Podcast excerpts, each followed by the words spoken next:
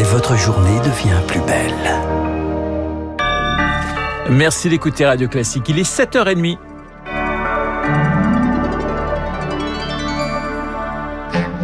La matinale de Radio Classique avec Renaud Blanc.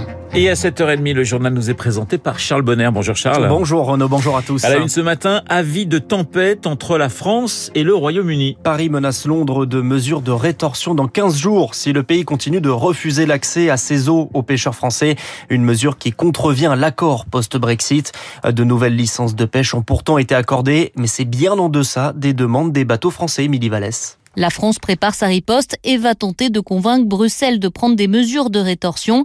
Annick Gérardin, la ministre de la Mer, avait déjà évoqué la possibilité de couper l'électricité aux îles de Jersey et Guernesey. Parlons aussi euh, des étudiants que nous euh, accueillons euh, en France, parlons du ferroviaire, parlons des flux commerciaux. C'est un ultimatum que nous poserons, que la Commission posera, pour que nous ayons des réponses positives à nos demandes. Excédés, les pêcheurs sont prêts à bloquer le port de Jersey comme en mai, mais ils laissent une chance à l'État de débloquer la situation. Jean-Luc Hall, directeur général du Comité national des pêches maritimes. Les pêcheurs sont prêts à attendre pour voir un petit peu ce qui va être mis en place. On s'est donné 15 jours, mais je pense que nos pêcheurs n'iront pas au-delà parce que pour certains, euh, c'est la fin de leur activité et ça, c'est pas concevable. En attendant, Gilles Musard se ronge les sangs, pêcheur à Carteret. Il travaille dans les eaux anglo-normandes depuis 35 ans. Bah oui, c'est un vrai drame parce que nous, on est, euh, on est à 6 km des zones anglaises. C'est la faillite. N'importe comment, s'il n'y a rien de fait, euh, on va pas aller bien loin. Moi, je viens de faire un bateau neuf. Ça coûte un million d'euros, donc c'est de 8000 euros de traite par mois, euh, tout ce qui va avec, hein. le salaire des employés, les charges, euh, c'est pas possible. Beaucoup de pêcheurs sont aujourd'hui écœurés et ont le sentiment d'être les sacrifiés du Brexit. Les explications d'Émilie Vallès. Paris veut simplifier les demandes d'asile en Europe et souhaite harmoniser le système selon Gérald Darmanin. La France portera ce sujet pendant sa présidence tournante de l'Union européenne en janvier prochain.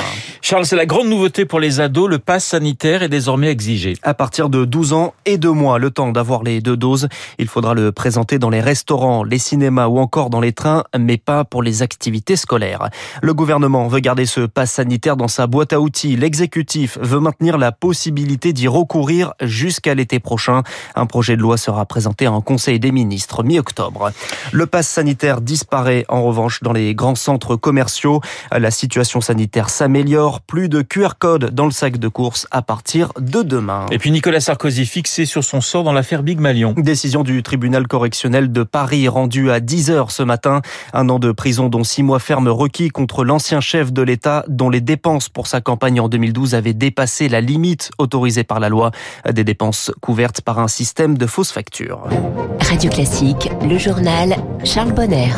C'est une source d'insécurité, un drame sanitaire. Radio Classique s'intéresse ce matin à la consommation de crack. Le gouvernement souhaite ouvrir deux salles de consommation à moindre risque tous les ans en France, car actuellement la consommation se fait souvent dans la rue. À Paris, les consommateurs sont déplacés de quartier en quartier. Les riverains sont en colère, les autorités cherchent la bonne formule, mais au-delà de la question de l'insécurité, l'enjeu est surtout sanitaire, Rémi Pfister. Le crack, c'est en fait un dérivé très bon marché de la cocaïne. La poudre est diluée avec du bicarbonate de soude, chauffée puis inhalée directement. C'est ce mode de consommation qui la rend ultra addictive, explique le professeur Nicolas Simon. Vous transformez quelque chose qui se sniffe en quelque chose qui, par inhalation, va aller dans le cerveau euh, en quelques secondes. C'est un peu comme si vous transformiez un comprimé en perfusion. L'effet positif apparaît très brutalement. Et puis derrière, euh, une baisse des effets avec des sensations désagréables très très importantes. Il va avoir qu'une idée en tête, c'est reprendre. La fugacité des effets, 15 à 20 minutes pas plus, oblige les consommateurs à stagner au même endroit, au plus près de leur dealer.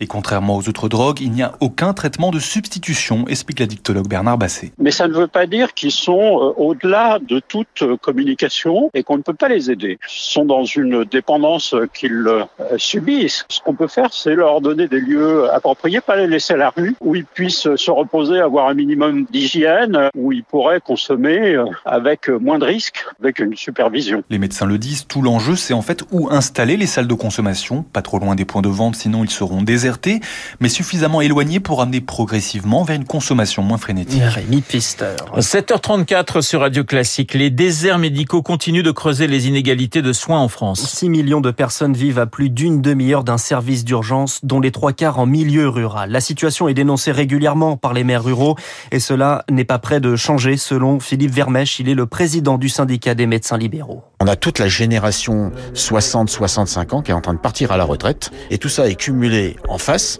avec des jeunes médecins qui s'installent de plus en plus tard et qui travaillent beaucoup moins que leurs aînés. C'est-à-dire qu'aujourd'hui on est sur 42-45 heures alors qu'avant les aînés travaillaient sur 60-65 heures. Tout ça pose un problème de temps médical et donc de démographie médicale. On a des médecins qui pourraient très bien sortir de leur cabinet pour aller dans des déserts médicaux et je rappelle qu'on a 15 000 remplaçants au jour.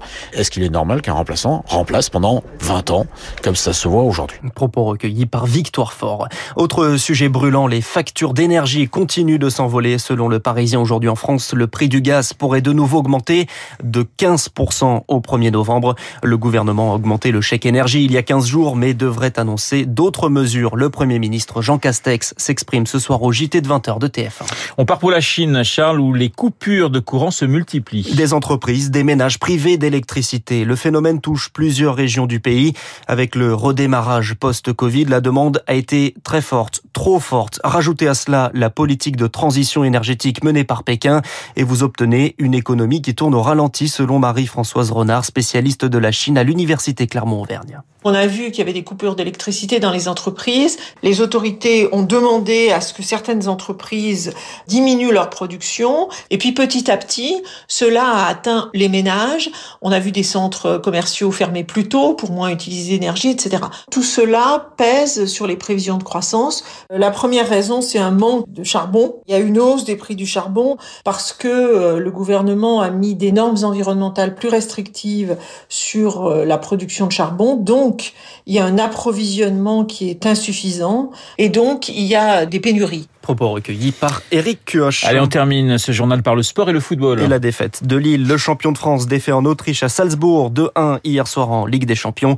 Et puis Renault, si vous comptiez assister aux Jeux Olympiques d'hiver à Pékin en février 2022, eh bien, ce sera impossible. Les spectateurs étrangers seront interdits et les sportifs non vaccinés devront s'isoler pendant 21 jours. écoutez, ça tombe bien pour moi parce que j'avais absolument pas prévu euh, d'aller à Pékin en février 2022, mais plutôt d'être dans le studio de Radio Classique, du moins, euh, je l'espère. Une pièce de monnaie d'une valeur de 1000 milliards de dollars.